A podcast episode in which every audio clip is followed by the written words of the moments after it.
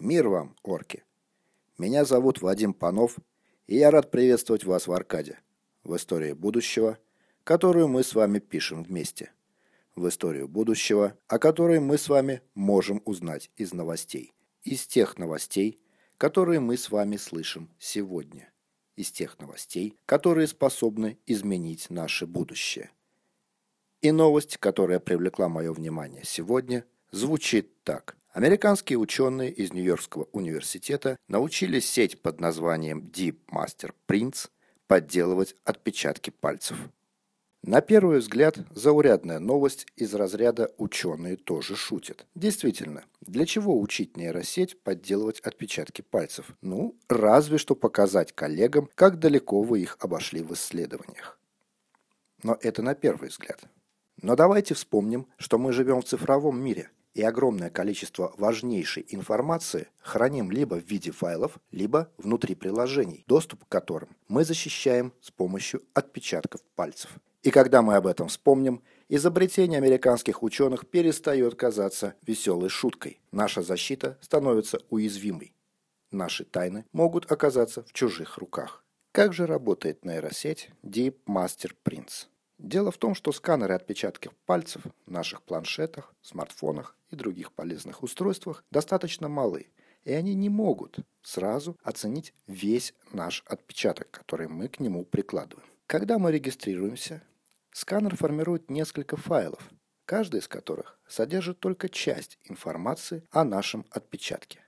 Все эти файлы сохраняются в памяти устройства, а затем – когда мы прикладываем палец к сканеру, наш смартфон или планшет на основании этих файлов, этих разрозненных файлов, принимает решение о том, правильный отпечаток ему показали или нет. И вот что интересно. Наш отпечаток уникален, абсолютно уникален и неповторим. Это доказано. А вот файлы, которые хранятся в памяти наших устройств, могут повторяться.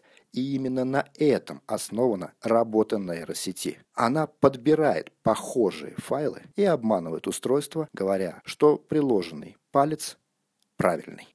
Уже сейчас эффективность сети Deep Master Prints достаточно велика – 23%. Четверть наших устройств уже можно считать взломанными. Однако ученые, разумеется, не остановятся на этом и в ближайшем будущем обещают нам точное воспроизведение голливудских фильмов. Помните, злоумышленник или наоборот, хороший агент подходит к сканеру, что-то с ним делает, затем прикладывает собственный отпечаток пальца, и через 5 секунд дверь, планшет, смартфон, все что угодно, все, что защищено отпечатками пальцев, внезапно открывается. Биометрия – по крайней мере в той части, которая относится к отпечаткам пальцев, пала. Точнее, обязательно падет, потому что любую дверь, любой замок рано или поздно взломают. Пока биометрия держится, и мы еще долго будем использовать отпечатки пальцев для защиты своих данных. Но по мере того, как процент взломанных смартфонов будет расти, нам с вами будут рассказывать о том, что отпечаток пальца больше не является надежным идентификатором.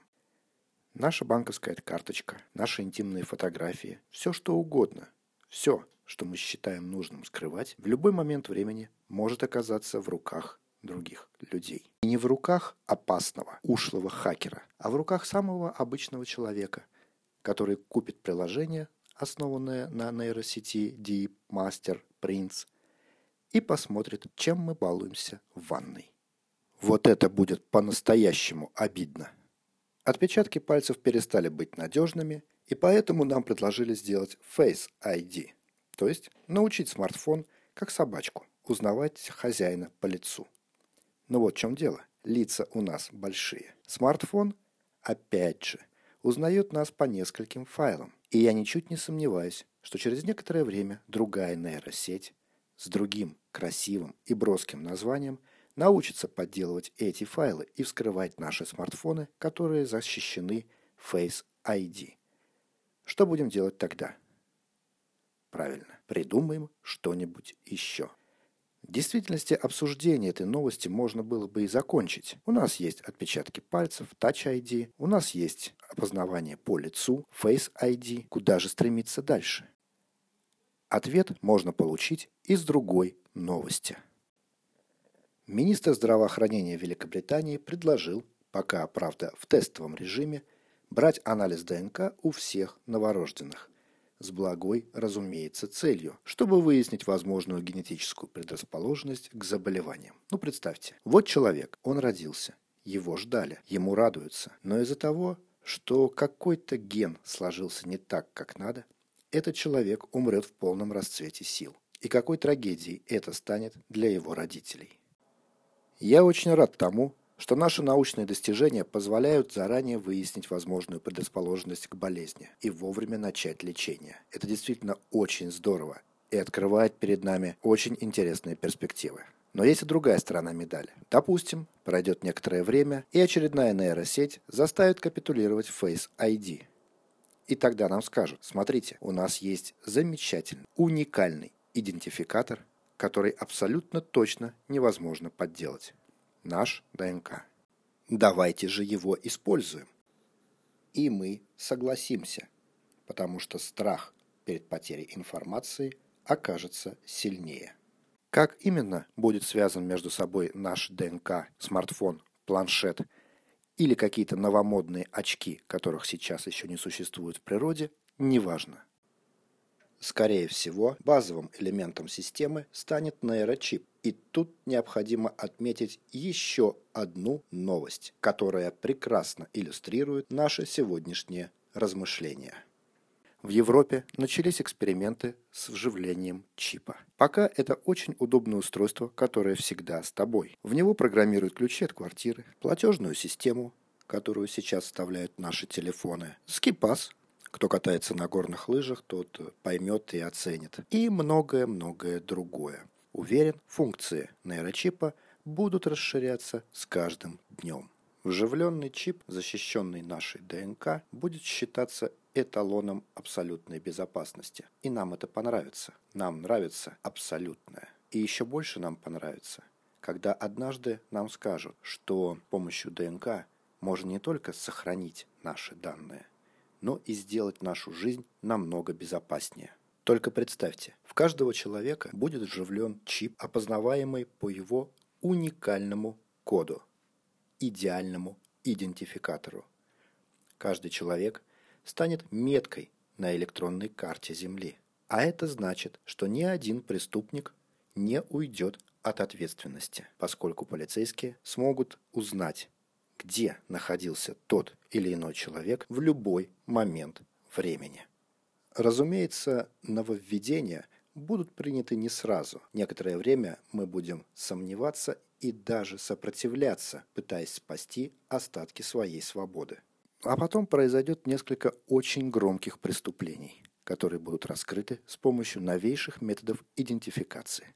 А может, наоборот, не будут раскрыты, и нам скажут, что если бы мы ввели повсеместный тест ДНК, преступник не остался бы безнаказанным. Несколько очень громких преступлений, и мы сами попросим сделать из нас метки на цифровой карте Земли. И мы сами согласимся оставаться на связи 24 часа в сутки, 7 дней в неделю. Ведь в этом случае все мы будем идентифицированы с максимальной точностью. Как будто бы мы согласились считать себя потенциальными преступниками. Разумеется, я далек от мысли, что за каждым из нас в каждый момент времени будет кто-то наблюдать. Это абсолютно не нужно. В действительности задача стоит не в том, чтобы постоянно следить за каждым человеком, как нам со смехом рассказывают пропагандисты, а в том, чтобы в любой момент времени с высочайшей точностью идентифицировать любого человека, если он вдруг по каким-то причинам кого-то заинтересует. И в этом случае вживленный чип, привязанный к нашему уникальному ДНК, станет универсальным инструментом слежения. Вот такие выводы можно сделать, прочитав новость о том, что ученые из американского Нью-Йоркского университета научили нейросеть Deep Master Prints подделывать отпечатки пальцев. Я еще помню времена, когда приватность считалась правом. Да, кто-то использует приватность для подлых дел, кто-то для совершения преступлений. У каждого из нас есть нечто такое, что мы не хотим выставлять на всеобщее обозрение. У каждого из нас есть право на тайну, нравится это кому-то или нет. И это право у нас пытаются отнять. Можем ли мы этому противостоять? Не знаю. Давайте думать, орки. Давайте думать.